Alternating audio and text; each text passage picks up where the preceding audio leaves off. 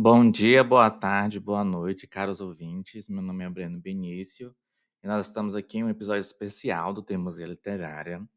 É, nesse período de final de ano, véspera de Natal, é, Réveillon batendo a nossa porta, 2024 bem aí, eu não poderia deixar uma pequena contribuição a esse momento tão reflexivo que é o final de ano. Eu não sei para vocês, mas quando vai chegando o final de ano, eu começo a entrar em parafuso, a minha mente começa em um movimento de questionar toda a minha existência, os meus planos, tudo que eu fiz. E eu não poderia deixar aqui de trazer para vocês um texto que calhou de me levar a pensar mais sobre isso, mas de uma forma bem mais leve. E eu vou ler para vocês. Esse é um episódio especial. É um ensaio da minha autora, uma das minhas autoras favoritas, da Joan Didion, que está contido no livro Rastejando até Belém. O nome do ensaio se chama Sobre o Amor Próprio, e essa é a minha contribuição e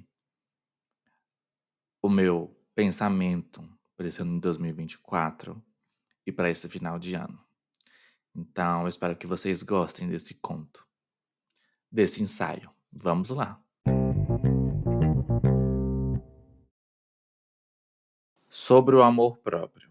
Certa vez, em plena estação seca, escrevi com letras enormes, cruzando duas páginas de um caderno, que a inocência termina quando arrancam da pessoa a ilusão de que ela gosta de si mesma.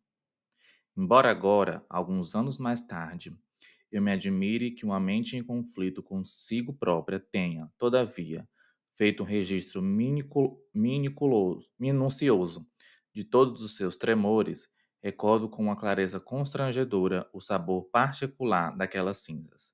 Era uma questão de amor próprio extraviado. Eu não tinha sido escolhida pela Pi Beta Kappa. Essa, esse fracasso não poderia ter sido mais previsível ou menos ambíguo. Eu simplesmente não cumpri os critérios requeridos. Mas isso me deixou desconcertada. De alguma maneira, eu me imaginava como uma espécie de Raskolnikov acadêmico, curiosamente isento das relações de causa e efeito que, que atrapalhavam os outros.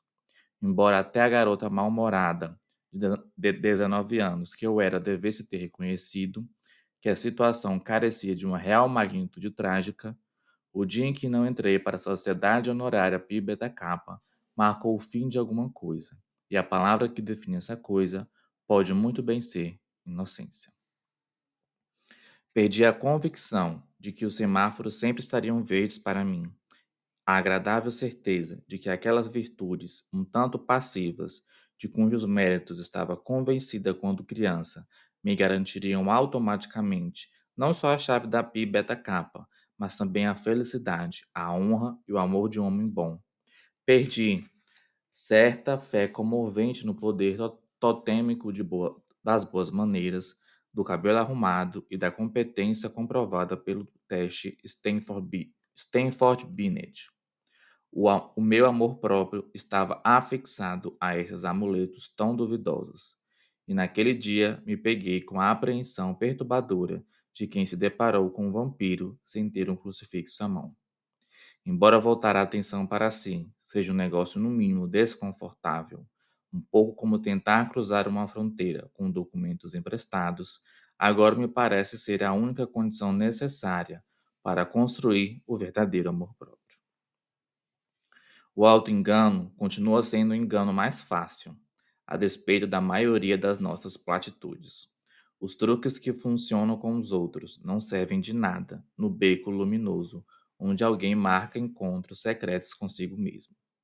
Nenhum sorriso sedutor e nenhuma bela lista de boas intenções vão funcionar aqui. A pessoa embaralha suas cartas marcadas de forma espalhafatosa, porém em vão. A gentileza pelo motivo errado, o triunfo visível de quem não envolveu esforço real o ato aparentemente heróico do qual sentiu vergonha. O fato triste é que o amor próprio não tem nada a ver com a aprovação dos outros, que, afinal de contas, são enganados com bastante facilidade. Não tem nada a ver com a reputação que, como disse o Rachel Butler a Scarlett O'Hara, é algo que as pessoas corajosas podem abrir mão. Abrir mão do amor próprio, por outro lado, é como ser o espectador relutante e único de um, de um interminável documento, documentário que detalha seus próprios fracassos, os reais e os imaginários, com novas cenas, cenas emendadas a cada exibição. Tem o copo que você quebrou de raiva, a dor na cara de X. E agora, olha só essa, essa cena, de noite, da noite em que Y voltou de Houston. Veja a asneira que você fez. Viver sem amor próprio é passar uma noite acordada em que o leite morno, o fenobarbital e a mão dormente sobre a coxa estão fora do alcance. Somado aos pecados por ação e omissão, as traições de confiança, as promessas sutilmente quebradas, os dons irrevogavelmente desperdiçados por preguiça, covardia ou descuido. Por mais que adiemos, no fim, acabamos deitados sozinhos na cama notoriamente desconfortável, aquela que arrumamos para nós mesmos, se dormirmos nela ou não. Depende, é claro, se nos respeitamos ou não. Reclamar que pessoas bastante improváveis, pessoas incapazes de se amar, parecem dormir com facilidade é não entender nada da questão. Assim como não entende nada quem acha que o amor próprio necessariamente tem a ver com estar precavido, faça chuva ou faça sol. Há uma superstição segundo o qual o amor próprio é uma espécie de encantamento de serpentes, algo que mantém quem dele dispõe trancado em um Éden imaculado, longe de camas estranhas, conversas ambivalentes e problemas em geral. Mas não é assim que funciona. O amor próprio não tem a ver com o aspecto das coisas, ele diz respeito a uma paz distinta, uma reconciliação privada. Embora Julia English, o desleixado suicida de encontros em Samarra, e Jordan Baker, a desleixada desonesta incurável de Grant Gansby, pareçam candidatos igualmente improváveis ao amor próprio, Jordan Baker o tinha, mas Julia English não. Tendo um talento para a acomodação, mais frequente em mulheres do que em homens, Jordan adotou suas próprias medidas, criou sua própria paz e evitou ameaças a essa paz. Detesto pessoas desleixadas, ela disse a Nick Carey. Com a presença de duas delas pode haver um acidente. Pessoas dotadas de amor próprio, como Jordan Baker, têm a coragem de seus erros sabem o preço das coisas. Se decidem cometer adultério, não saem correndo em seguida num acesso de má consciência para receber a, a absolvição das partes prejudicadas. Nem se queixam indevidamente da injustiça, do imerecimento, do imerecimento constrangimento de serem consideradas corresponsáveis. Em suma, pessoas que têm amor próprio demonstram certa dureza, uma espécie de audácia moral. Apresentam o que antes era chamado de caráter, uma qualidade que, embora valorizada em sentido abstrato, às vezes perde terreno para outras virtudes negociáveis, de forma mais imediata, à medida de que esse prestígio é escorregadio e a tendência de pensar em caráter como algo vinculado apenas a crianças comuns e a senadores dos Estados Unidos derrotados, a reeleições de preferência nas primárias. No entanto, o caráter, a disposição de aceitar a responsabilidade pelo, pela própria vida, é a fonte de onde brota o amor próprio. O amor próprio é algo que nossos avós conheciam bem, quer tivessem, quer não. Desde a juventude, desde a juventude estavam incutidas neles certa disciplina, a consciência de que, para viver, cada um faz coisas que não exatamente quer fazer. Deixar deixa medos e dúvidas de lado, contrapõe confortos imediatos à possibilidade de confortos mais amplos, até intangíveis. A eles, no século XIX, era admirável, mas não notável, que Gordon Pachá vestisse um terno branco limpo e protegeste Khartoum contra Mande.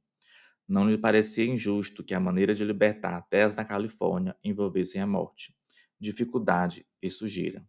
Num diário escrito no inverno de 1946, uma imigrante de 12 anos, chamada Narcisa Cornell, observa com frieza. O pai estava ocupado lendo e não reparou que a casa estava ficando cheia de índios desconhecidos, até que a mãe tocou no assunto. Mesmo sem ter nenhuma pista de que a mãe di disse, é quase impossível não se impressionar com todo o incidente. O pai lendo, os índios entrando, a mãe escolhendo palavras que não fossem alarmantes, a criança registrando o evento devidamente e notando ainda que aqueles índios em particular não eram, para nossa sorte, hostis. Os índios eram simplesmente parte do Donei. De uma maneira ou de outra, os índios sempre o são. Mais uma vez, a questão é reconhecer que qualquer coisa que vale a pena tem seu preço.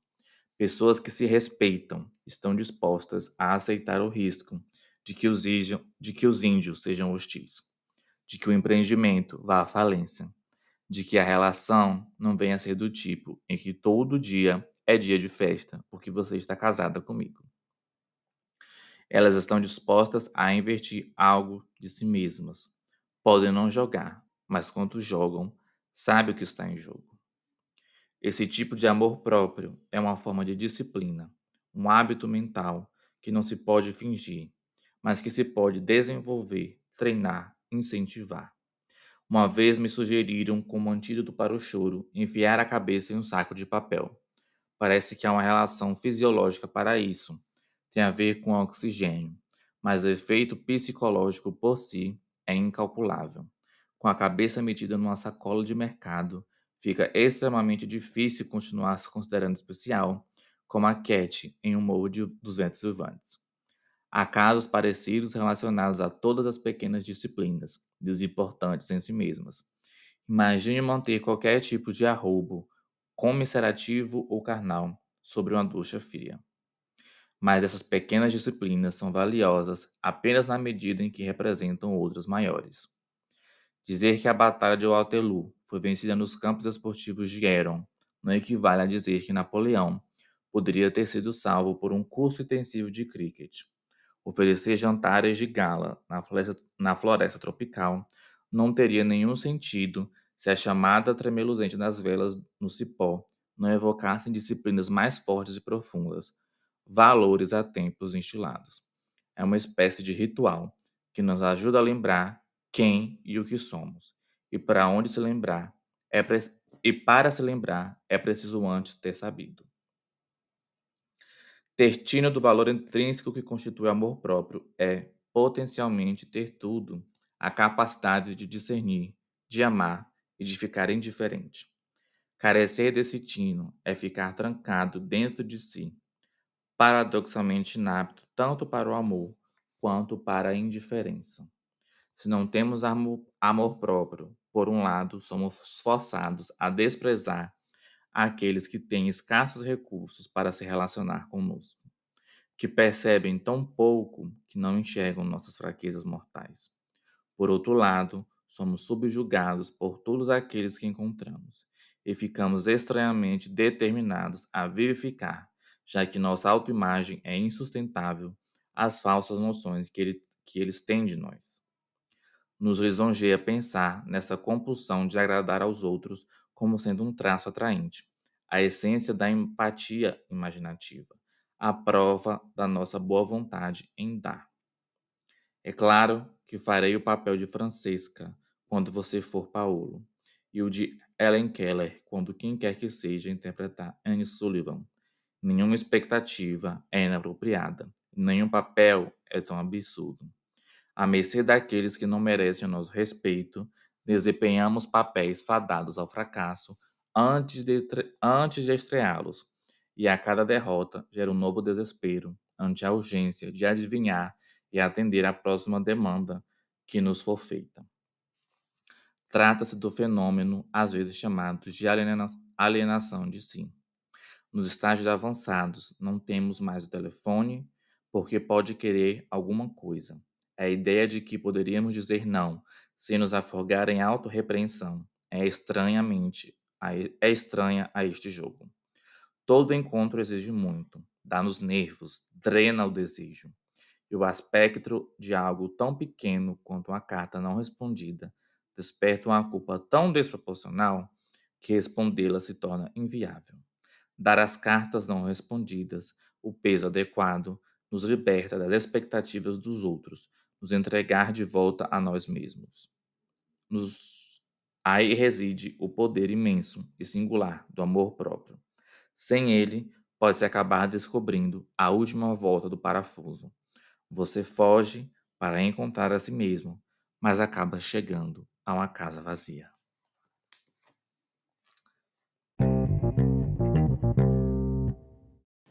Bom, é, essa é a minha contribuição reflexiva para o final de ano de todos os ouvintes do Temocia Literária. Se você gostou desse episódio, compartilhe com as pessoas. Me siga no Spotify e no Instagram também, arroba Breno Bebeto. É, antes do final do ano, ainda vou soltar mais um episódio falando sobre as leituras desse ano. Mas fica aí essa reflexão sobre o amor próprio. Um beijo a todos e até o próximo episódio. Tchau.